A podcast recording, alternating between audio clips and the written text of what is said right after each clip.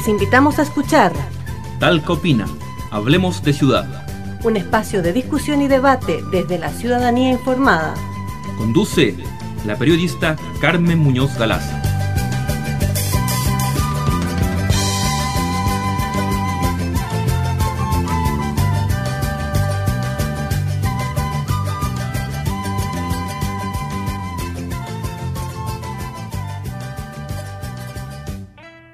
Hola amigas y amigos, muchas gracias por acompañarnos al otro lado del micrófono a través de internet en el sitio web http elsi.sitiosur.cl.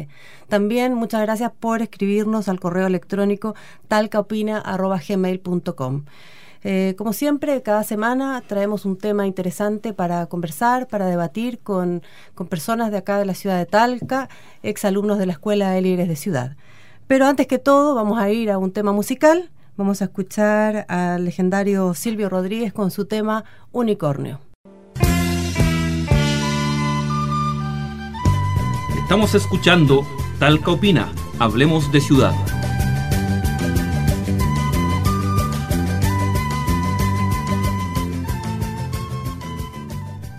Ahí escuchábamos a Silvio Rodríguez, un tema a pedido de uno de los panelistas que nos acompaña acá, que los vamos a presentar. Nos acompaña Salvador Hermosilla, él es dirigente político, alumno de la Escuela de Líderes de Ciudad y miembro de la Junta de Vecinos número uno de Talca, Centro.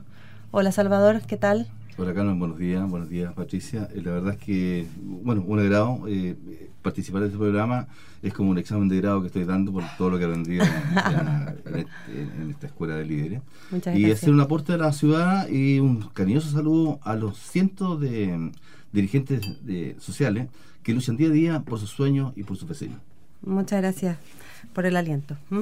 También nos acompaña en el día de hoy eh, Patricia Boico, ella es la coordinadora general de la Escuela de Líderes de Ciudad, antropóloga también, y bueno, aquí está de nuevo acompañándonos. Patricia, ¿qué tal? Muchas gracias por acompañarnos. Hola Carmen, Salvador, gracias por la invitación nuevamente y, a todas las personas que nos escuchan.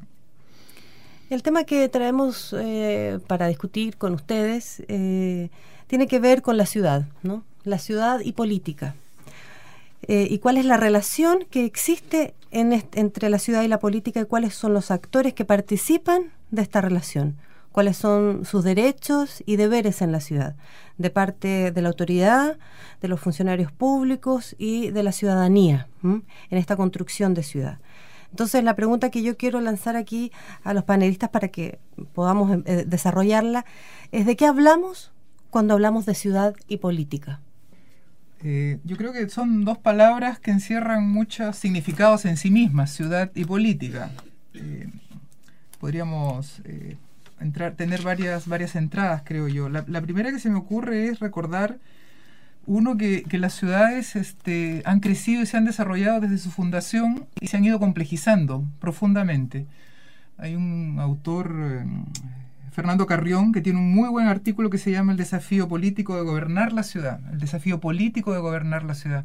Y él dice que esa ciudad frontera, la que se creó en la época de los españoles, la que separaba el damero cuadrado del campo, la que después se fue industrializando y la que decía, usted es rural, campesino y más o menos iletrado, el que no sabe, y aquí en la ciudad está la industria, el desarrollo, etcétera esa ciudad ya, dejó de ser hace mucho tiempo este, el modelo de ciudad. Y él habla que hoy día hay, un, hay una ciudad en red, una ciudad inserta plenamente en la globalización, con mucha más esta explosión demográfica, mucha más cantidad de gente, gente mucho más diversa y con fronteras muy difusas entre lo que es el campo y la ciudad, eh, los servicios, las conectividades, etc. Y a propósito de eso, él dice que hoy hay dos modelos políticos de gobierno de ciudad. Y uno es lo que él llama la ciudad empresarial privada. Es una ciudad eh, cuyo crecimiento, cuyo desarrollo en infraestructura, etcétera, está muy claramente en manos del mercado. ¿ah? Este, y una lógica de meterle eficiencia a los gastos y a la, y a la, y a la gestión de los recursos.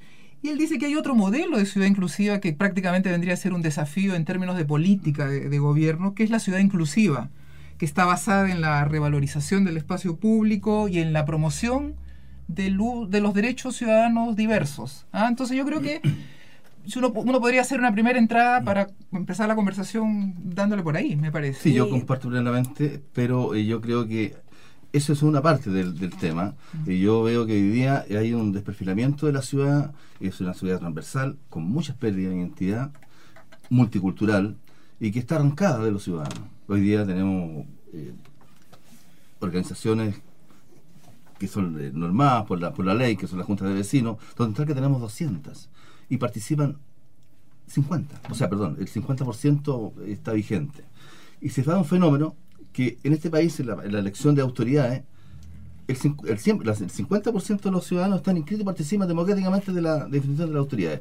Y el otro 50% no está. Entonces, por lo tanto, tenemos un, tema que tenemos de qué manera incorporamos a la ciudadanía en la toma de decisiones de las políticas públicas. Entonces, hoy día esperamos el, solamente que los ciudadanos se quejan, individualmente se quejan de los temas de que no, que no son inclusivos, porque tampoco dan el trabajo de poder acceder a los organismos de participación. Entonces, tenemos, ahí tenemos un tema de qué manera, manera eh, permitimos que los ciudadanos se incorporen a los procesos de cambio y de reestructurar la sociedad. Y uno se pregunta, eh, ¿hay, ¿hay espacio para, la, para que la, la, ciudadanía eh, se, se, meta en las decisiones, pueda participar en las decisiones de construcción de ciudad? ¿Hay lugar para eso? Yo diría que no. Eh, si, si bien es cierto hay, pero no es dinámico, no es inclusivo, porque las políticas públicas las deciden otros. Otros deciden por los ciudadanos. A los ciudadanos se le, como decía Teresa, eh, al escucharla, ellos los toman en cuenta después que está todo hecho. Como que los invitan para la foto. Entonces yo creo que hoy día, y sacando a colación temas estructurales de la ciudad de Talca, eh, Circunvalación Sur, 25 años que se tomó la decisión de hacer esa circunvalación. Hoy día está fuera de contexto. O sea, la ciudad sobrepasó esa decisión hace mucho rato.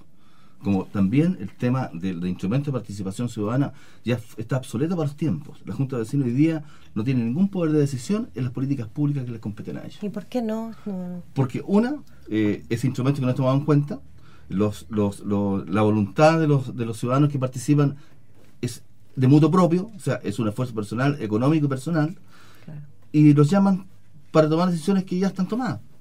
Claro, porque hay que tomar en cuenta que el, rol del, del, dirigente vecinal es después de la jornada de trabajo, o son personas mayores que se dedican a eso, ¿no? No, no, no aparentemente no hay como una renovación de, liderazgo ahí. Entonces yo creo que una tarea importante que tiene la escuela a través de, estos programas es iniciar un proceso de discusión al interior de la ciudadanía para ver eh, de qué manera modificamos o cambiamos o reestructuramos este instrumento de participación que sea más adecuado, digamos, para la toma de decisiones, estar más informado, ser contraparte real de lo establecido.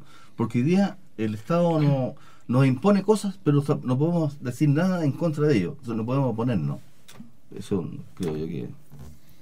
Sí estoy, sí, estoy de acuerdo. Eh, creo que esa ciudad inclusiva de la que mencionaba Fernando Carrión y tú con ejemplos te estás señalando que no es inclusiva la toma de decisiones, que la ciudadanía no está puesta, es este es como muy contradictoria con la definición misma de la ciudad en tanto espacio público político de deliberación. ¿ah? Este, yo creo que votar, creo que participar en las juntas de vecinos, eventualmente ser consultado en algún programa de gobierno o, para implementar alguna política, este, es una forma de participar y una forma de incidir y de estar presente.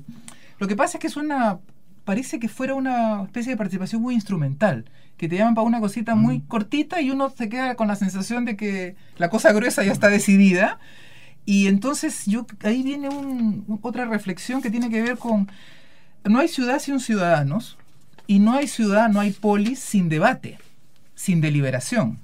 Entonces, en el fondo lo que uno reclama es que la ciudad tiene que ser gobernada con sus ciudadanos, ciudadanos sujetos de derecho, con un estatus jurídico nuevo que tenemos ahora, pero en la diversidad de expresiones ciudadanas que tenemos. Tenemos adultos, tenemos jóvenes, tenemos personas con ciertas limitaciones físicas, con muchas ideas, metidos en distintos temas, etc. Entonces creo que la cultura, la cultura en este país en particular, es una cultura de que se presenta como que lo normal es que algunos que saben, técnicos, políticos, burócratas en el buen sentido de la palabra, los que saben de esa racionalidad, son los que pueden tomar las decisiones. Y las personas, los ciudadanos comunes y corrientes, este, sabemos pero no sabemos de ciertas cosas, de esa forma de tomar las decisiones. Entonces como que no nos consultan, no... Entonces, en el fondo, lo que tú dices me recuerda y, y, echa ya sobre la mesa la conversación de cómo empezar a cambiar una cultura donde la voz ciudadana esté más presente desde los orígenes de la discusión de los problemas. Para que no pase esto de que yo diagnostico, yo participo, tú participas, nosotros participamos y ellos deciden. O sea, ese modelo no da más. Eh, sí, estamos de acuerdo. Yo creo eh, que aquí hay, que incorporar una dimensión distinta al, tema de, la toma de decisiones de los ciudadanos, que es la parte ética, espiritual y valórica, porque hoy día hay un desapego de lo valórico. Nos encerraron en algo mucho tiempo, nos encapsularon, y todavía no logramos despertar de, este, de, ese, de, ese, de, ese, de ese bloque que nos pusieron. Y por otro lado, recibimos un país o una ciudad que nos, con la cual chocamos contra un muro que es el mercado. El mercado también ha incidido en la toma de decisiones y la incorporación de los ciudadanos. Por lo tanto, hoy día tenemos que hacer como una una revolución, una, un, cambio fuerte, radical en los temas de, de cómo educamos a los ciudadanos o cómo ellos participan para tomar decisiones. Los invito a escuchar eh, una pequeña entrevista que le hicimos a Teresa Hernández y Fabiola San Cristóbal, ellas también son alumnas de la Escuela de Líderes, y quisimos eh, preguntarle a ellas porque Teresa tiene una visión de una mujer adulta con bastantes años de experiencia, también es dirigente, y Fabiola, que es una chica joven que también tiene opinión desde su lugar eh, en la ciudad. Escuchémosla.